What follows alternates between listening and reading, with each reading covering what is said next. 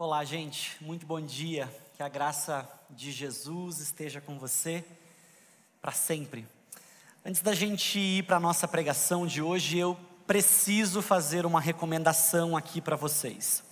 Na última semana eu recebi de presente este livro. Ele é um livro de reflexões baseadas na palavra de Deus, de preparação para o Natal a estação conhecida como a estação do advento, que é uma estação de espera, é uma estação de expectativa e de anseio pelas boas novas mais importante, mais importantes que o mundo já ouviu, que são as boas novas sobre Jesus.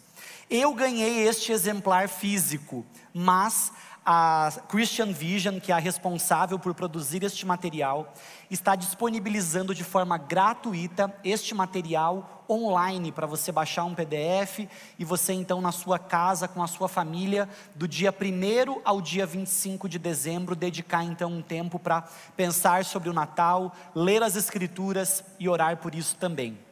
Lá fora, no hall externo, existe um stand montado onde você tem as informações sobre como ter acesso ao seu guia de devocionais para o Natal de forma digital. Eu recomendo fortemente que você use este recurso para abençoar a sua vida. Nós estamos caminhando nesta série de mensagens da cruz à manjedoura. E talvez você se pergunte assim, mas por que que esse bando de doido resolveu ver essa história de trás para frente? Quando nós olhamos para as casas por onde Jesus passou, talvez a gente pare e isso gere alguma curiosidade, alguma reflexão em nós. Por que, que Jesus entrou nessas casas especificamente? Jesus parecia pouco criterioso no seu processo de escolha dos lugares em que ele entrava. Mas a verdade é que, se você tiver um olhar atento, você vai perceber que o começo da vida de Jesus já evidenciou o tipo de gente com quem ele andaria e como isso seria esperança para nós. Da cruz à manjedoura, então, nos lembra que, quando você se surpreender acerca do tipo de pessoas com quem Jesus andava, acerca do tipo de casa em que Jesus entrava, lembre-se da casa em que Jesus nasceu uma estrebaria, posto em um coxo para animais. O começo da vida de Jesus já cantava a bola de que ele estaria disposto a entrar na casa de gente que não presta, como eu e como você. E talvez seja esse o principal requisito para se perceber como alguém na casa de quem Jesus pode entrar. Jesus só pode entrar na casa de gente assim, ruim, pecadora, que entende que não consegue, Gente que olha para si mesmo e se enxerga como gente que não é boa. Porque gente que é muito correta, gente que olha para si mesmo com orgulho e com altivez, gente que se garante, não precisa de um Salvador, mas Jesus, quando foi definir-se a si mesmo, definiu-se como Salvador. A menos que você se veja como alguém carente e necessitado de Jesus, ele não pode entrar na sua casa. Hoje nós chegamos a uma casa, a uma casa com a qual eu tenho certeza que você vai se identificar, porque essa casa é marcada por três grandes experiências. Nós vamos, neste momento, ler o texto de Lucas, capítulo 11, que vão para a tela agora, e eu quero convidar você a me acompanhar na leitura desses versículos de Lucas, capítulo 11. A gente vai ver esta casa em que Jesus entra. Jesus e seus discípulos seguiram viagem e chegaram a um povoado onde uma mulher chamada Marta os recebeu em sua casa. Sua irmã, Maria, sentou-se aos pés de Jesus e ouvia o que ele ensinava. Marta, porém, estava ocupada com seus muitos afazeres. Foi a Jesus e disse: Senhor, não incomoda que minha irmã fique aí, sentada, enquanto eu faço todo o trabalho? Diga-lhe que venha me ajudar. Mas o Senhor respondeu: Marta, Marta, você se preocupa e se inquieta com todos esses detalhes. Apenas uma coisa é necessária. Quanto a Maria, ela fez a escolha certa e ninguém tomará isso dela. Vamos falar com Deus mais, mais uma vez. Senhor, é diante da tua palavra que nós estamos. Quando o Senhor decidiu aquilo que ficaria, aquilo que permaneceria para que nós, o teu povo, recebêssemos instrução, o Senhor, em sua infinita sabedoria e provisão, decidiu que esta história estaria revelada a nós. Nós pedimos então que o teu Santo Espírito ilumine as nossas mentes para que nós consigamos compreender qual foi o teu intento ao revelar esta história? Qual foi a tua intenção ao deixar estes fatos registrados? E o nosso anseio, então, Deus, é para que aquilo que o Senhor gostaria que nós entendêssemos seja entendido, que aquilo que o Senhor gostaria que nós sentíssemos seja sentido, que aquilo que o Senhor gostaria que fosse experimentado por aqueles que lessem este texto que isto seja experimentado por nós hoje, nesta manhã, em nome de Jesus. Amém. Você sabe, este texto, ele é um texto já conhecido, e ele mostra para nós um movimento de Jesus, um movimento de Jesus entrando na casa de um tipo de gente muito específico, um tipo de gente que é bravinho, ocupado e ansioso. Prazer, Daniel Simões. Mais alguém aqui, não me deixem sozinho com esses sentimentos, bravinhos, ocupados e ansiosos. Por isso, este é o título da minha mensagem: A Casa dos Bravinhos, Ocupados e Ansiosos. Eu sou uma pessoa bastante resolutiva. Eu gosto de ver a solução das coisas.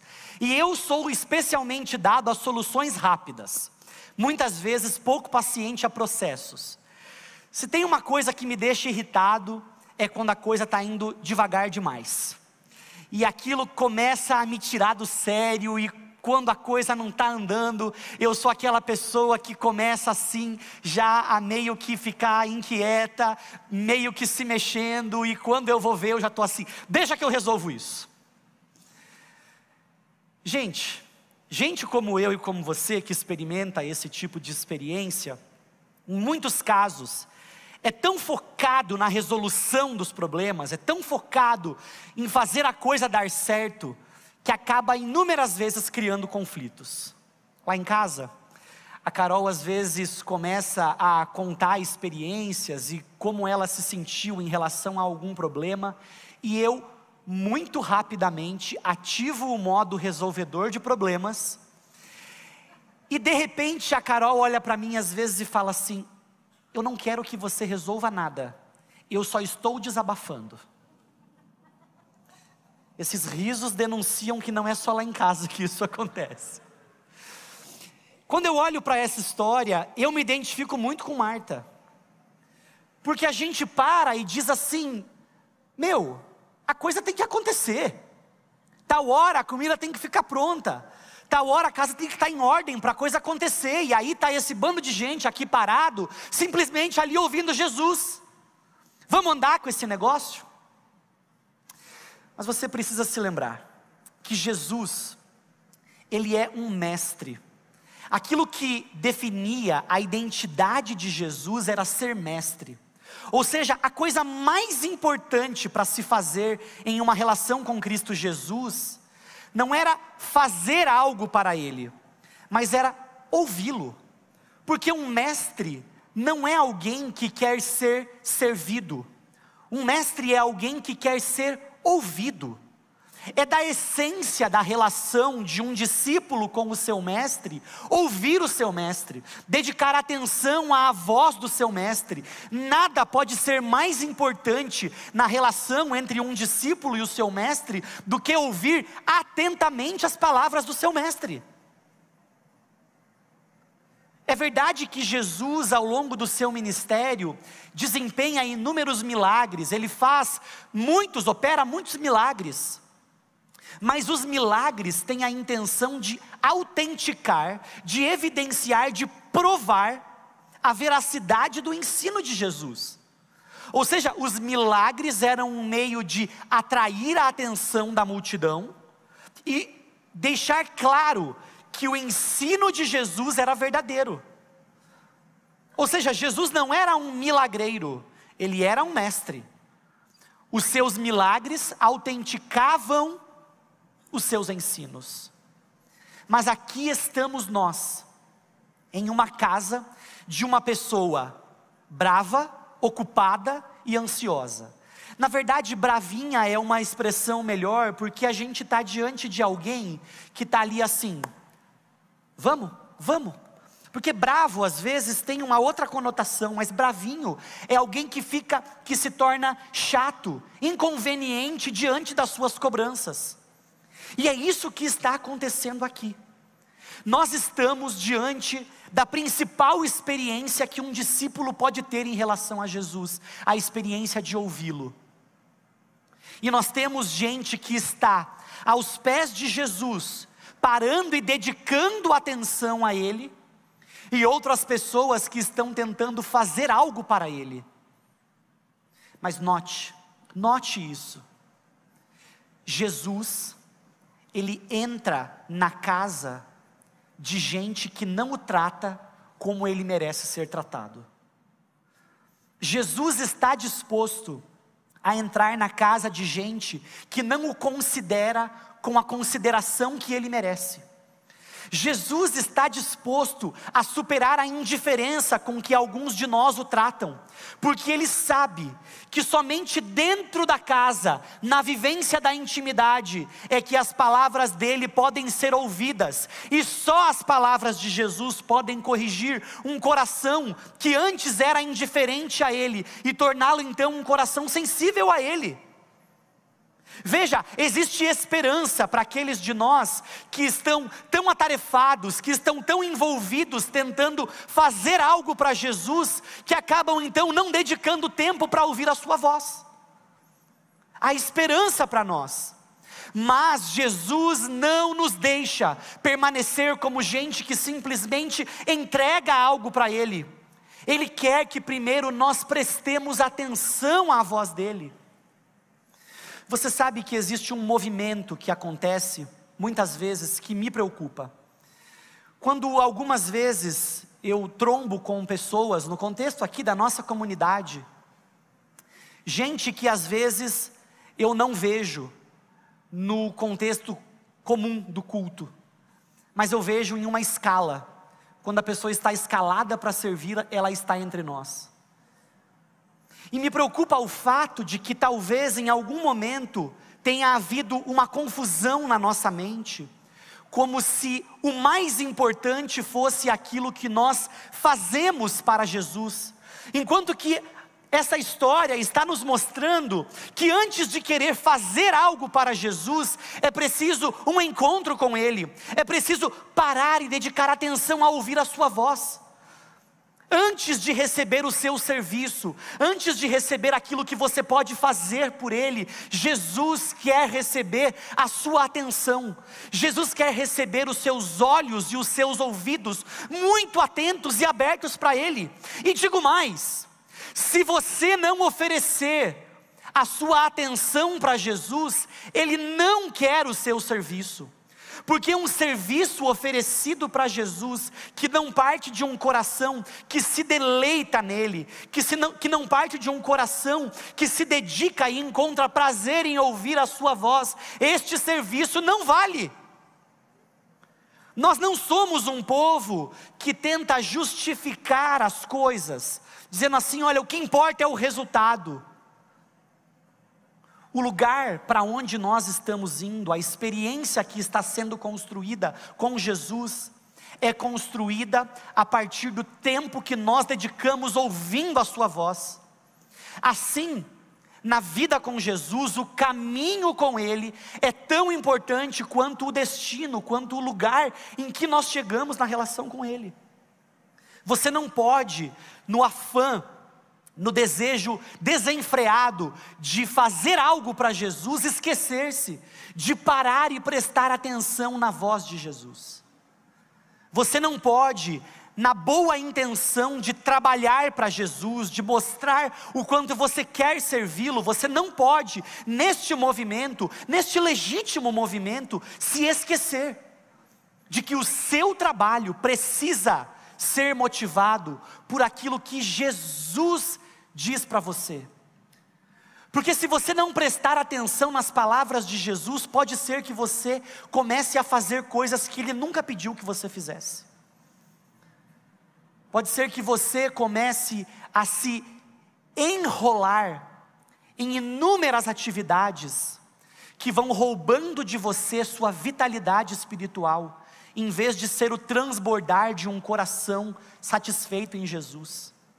Tudo aquilo que você faz para Jesus precisa ser fruto, consequência, resultado, desdobramento dos seus encontros com Ele.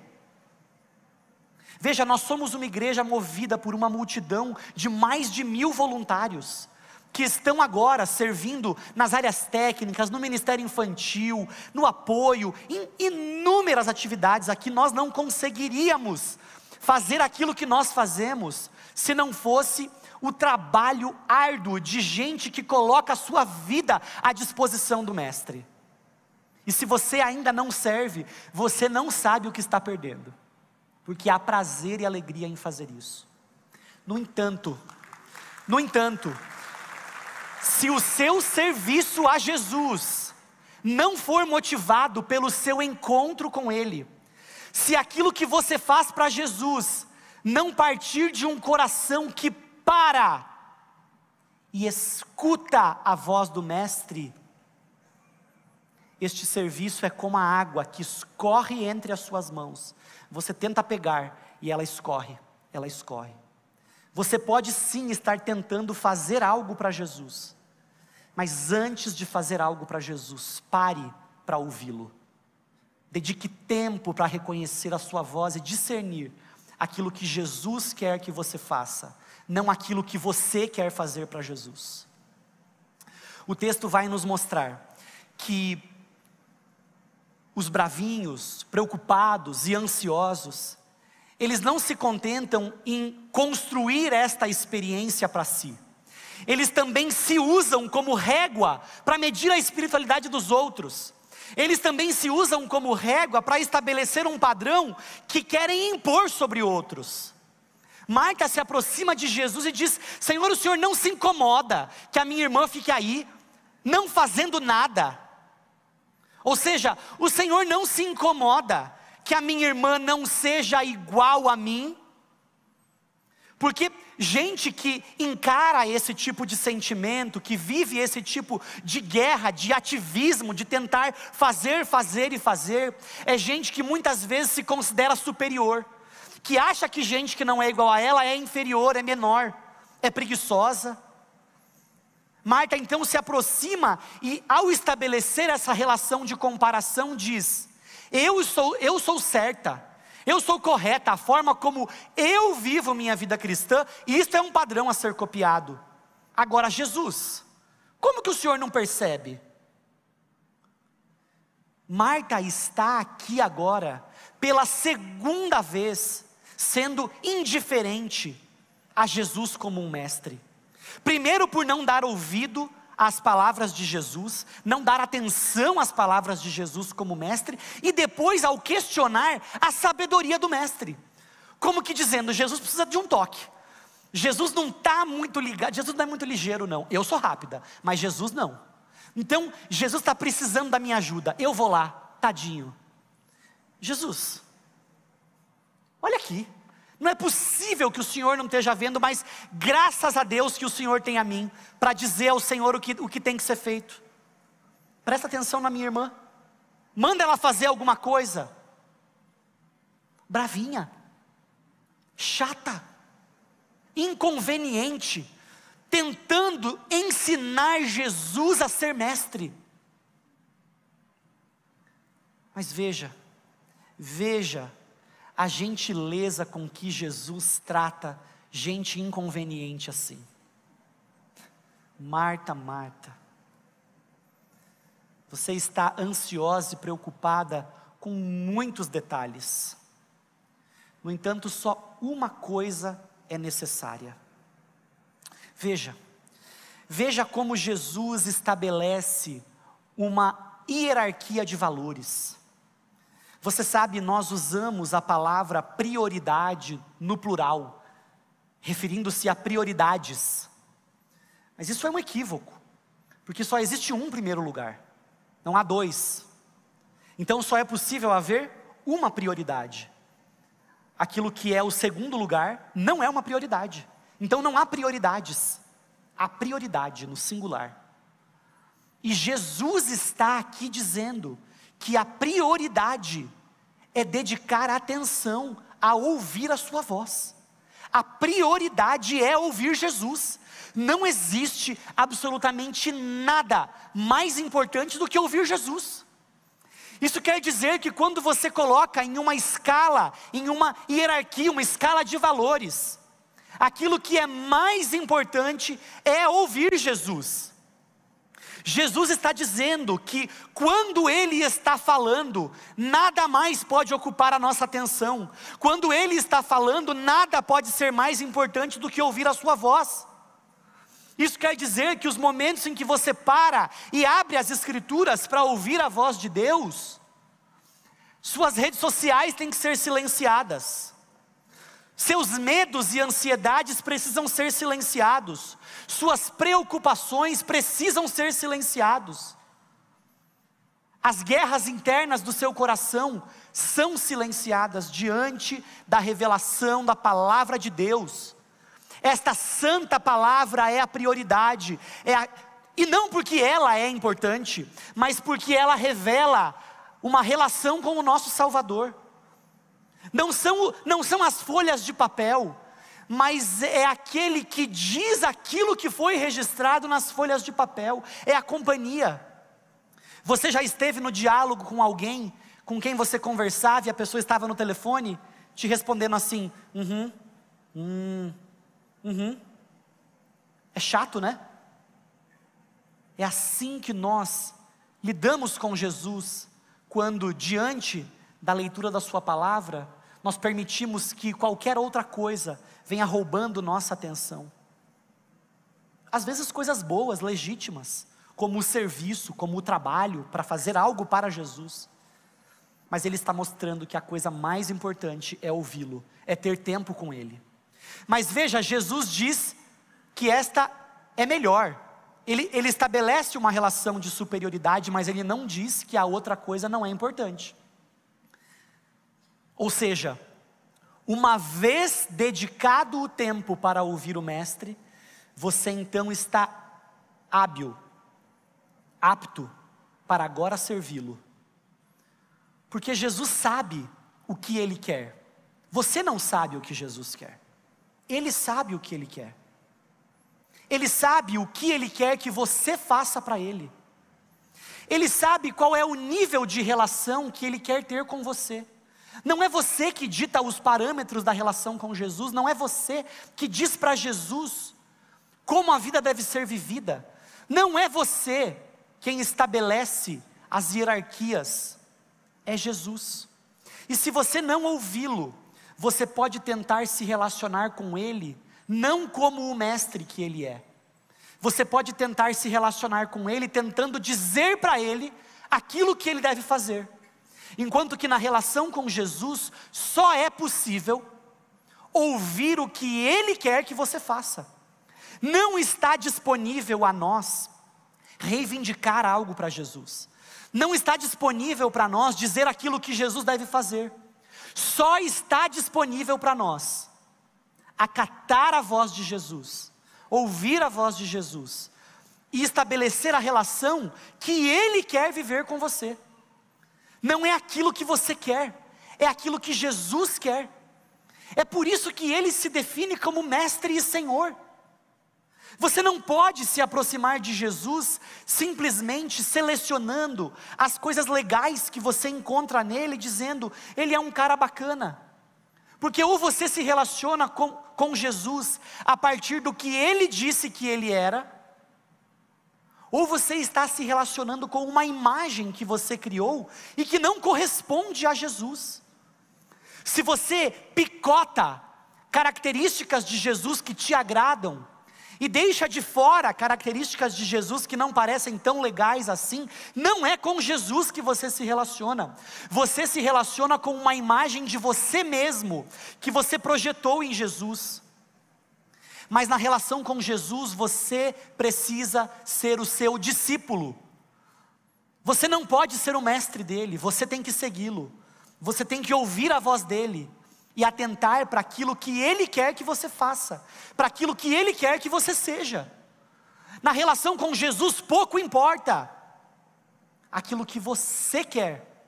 Não é à toa que Jesus diz que nós precisamos morrer para segui-lo.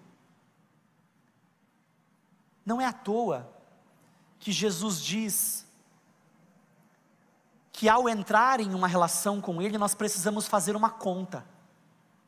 Jesus diz que quando alguém vai estabelecer uma relação de discipulado, de seguir Jesus, é preciso fazer semelhante a um homem que, quando vai construir sua casa, antes de começar a obra, ele para, ele calcula, ele avalia se ele vai ter condições de começar e concluir aquela obra para que ele não passe vergonha, para que ele não seja motivo de piada e de chacota por ter começado algo que ele não tinha condições de concluir.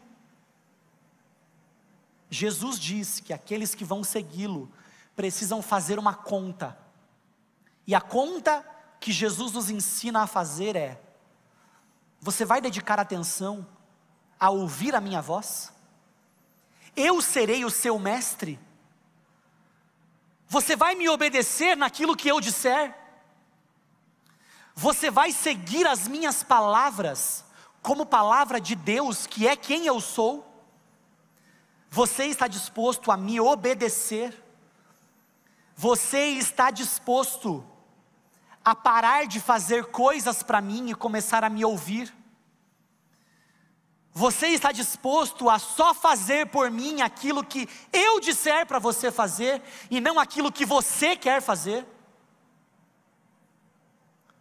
Você está disposto a me ter como o seu mestre?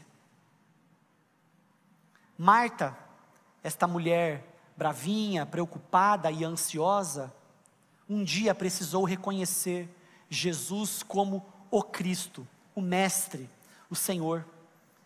No Evangelho de João, no capítulo 11, é narrado que o seu irmão Lázaro falece. E esta mesma Marta, na casa de quem Jesus está em Lucas capítulo 11, lá em João capítulo 11, esta Marta se aproxima de Jesus e lamenta, dizendo: O Senhor chegou tarde demais. Mas Jesus questiona, questiona Marta sobre quem ela é, sobre quem ela acredita que Jesus é. E esta Marta precisa dizer: Senhor Jesus, eu tenho crido que tu és o Cristo, o Filho do Deus vivo. Essa Marta precisou, diante dos seus equivocados e bagunçados sentimentos, ela precisou parar e dizer: Eu reconheço, Jesus, quem você é, e eu me sujeito a quem você é. É por isso que, nesse momento, eu preciso oferecer para você a oportunidade de também parar diante de Jesus e reconhecer quem Ele é, porque é no reconhecimento de quem Jesus é que nós encontramos a vida que Ele reservou para nós.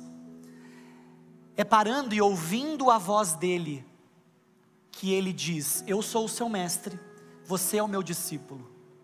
E nesta relação nós encontramos paz, vida e contentamento. É possível que hoje, este mesmo Jesus que falou com Marta, que a confrontou, mas que amorosamente se revelou a ela como seu mestre, é possível que este mesmo Jesus hoje esteja falando com você. Ele está dizendo que ele quer ser o seu mestre. E eu preciso perguntar para você: você está ouvindo a voz de Jesus? Você está ouvindo Jesus chamar você para ser um discípulo dele? Se ele está fazendo isso, se Jesus está te chamando para ser um discípulo dele, você precisa, semelhante a Marta, dizer: Eu creio, eu creio no Senhor, eu confio a minha vida ao Senhor, eu creio que o Senhor é o Cristo, aquele que foi enviado para me salvar. Eu vou pedir nesse momento que você curve sua cabeça e eu vou fazer duas coisas. Eu quero muito saber se Jesus está chamando gente aqui hoje para ser um seguidor dele, para ser um discípulo dele. Se você hoje está ouvindo a voz de Jesus, te chamando para ser um discípulo dele, eu vou pedir para você duas coisas. Eu vou pedir que você levante a sua mão depois eu vou pedir que toda a igreja se coloque em pé. E eu vou pedir para você que levantou a mão vir, vir até aqui à frente, porque eu quero orar com você, fazendo com você essa declaração de entrega da sua vida para Cristo Jesus. Existe alguém aqui hoje que está ouvindo a voz de Jesus, te chamando para ser um discípulo, um seguidor dele, você quer viver ouvindo a voz de Jesus? Há alguém aqui hoje que quer ser um discípulo de Jesus? Por favor, levante sua mão, eu gostaria de orar por você. Existe? Deus abençoe sua vida em nome de Jesus. Mais alguém hoje está ouvindo Jesus te chamar para ser um discípulo dele? Deus abençoe você, em nome de Jesus. Eu vi sua mão levantada. Amém. Você também aqui, que Deus te abençoe. Você é um novo seguidor de Jesus. Há mais alguém que hoje quer dizer para Jesus: Senhor, eu estou ouvindo a Sua voz e eu quero ser seu seguidor, quero ser seu discípulo. Há mais alguém? Se Jesus está falando com você, não existe nada mais importante do que ouvir a voz dele, do que dar ouvidos, do que prestar atenção e obedecer. Há mais alguém que hoje quer ser um discípulo de Jesus, que Deus abençoe sua vida. Deus te abençoe. Quero te dar ainda mais uma chance. Existe mais alguém aqui hoje, ouvindo a voz de Jesus, te chamando para ser um discípulo dele? Se ele está falando, ouça. Pedir por gentileza que toda a igreja se coloque em pé e, por favor, você que levantou sua mão, venha até aqui à frente. Eu quero muito orar por você. Muitos de nós aqui já fizemos isto também um dia, e nós queremos, como igreja, partilhar da alegria que é ter um encontro com Jesus, ouvir a voz dele e encontrar sentido e significado ao ouvir a voz do Mestre. Por favor, venha aqui à frente. Se você, enquanto eu fazia este apelo, você ouviu essa voz, mas por vergonha, por alguma razão você não levantou a mão, mas agora você quer vir, faça isso. Jesus está aqui entre nós falando. Se você está ouvindo a voz de Jesus, ouça, ouça e obedeça. Venha até aqui, eu quero orar por vocês. Que Deus abençoe ricamente a vida de vocês. A Bíblia chama este momento que vocês estão vivendo de novo nascimento. Isso quer dizer que vocês são gente nova vocês são como bebês que estão começando agora a vida com Jesus, porque Ele encontra vocês e os chama de discípulos. E sabe, os discípulos de Jesus são gente que escuta a voz dele, e é ao ouvir a voz de Jesus que essas pessoas encontram sentido e direção para as suas vidas. Jesus está dando isso para vocês hoje. Eu vou convidar vocês então a fazer uma oração eu vou dizer algumas palavras e eu peço que vocês as repitam. Essa oração vai ser a declaração de vocês, de que vocês querem ser seguidores de Jesus, discípulos de Jesus. Vamos orar então? Eu vou orar e vocês repetem. Digam assim: Senhor Jesus, eu reconheço que sou pecador e que eu preciso de Jesus como meu Salvador. Deus, me salva de mim mesmo me salva do meu ativismo e me torna um discípulo teu. Em nome de Jesus.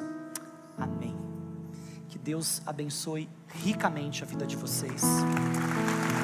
Nós nós queremos dar um presente para vocês, que é um exemplar das Escrituras, da Bíblia. Talvez vocês já tenham uma Bíblia, mas é muito importante esta Bíblia deste dia para ela ser um marco na vida de vocês, acerca desta experiência que vocês começam a viver hoje, como discípulos e seguidores de Cristo Jesus. Para isso eu vou pedir por gentileza que vocês acompanhem a Wanda até essa sala aqui à minha esquerda e a gente vai então orar por cada um de vocês e oferecer essa Bíblia de presente para vocês. Vocês podem ir até ali por gentileza.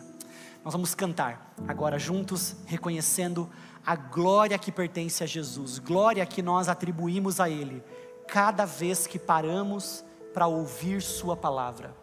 Que você dedique tempo a ouvir Jesus antes de fazer algo por Ele.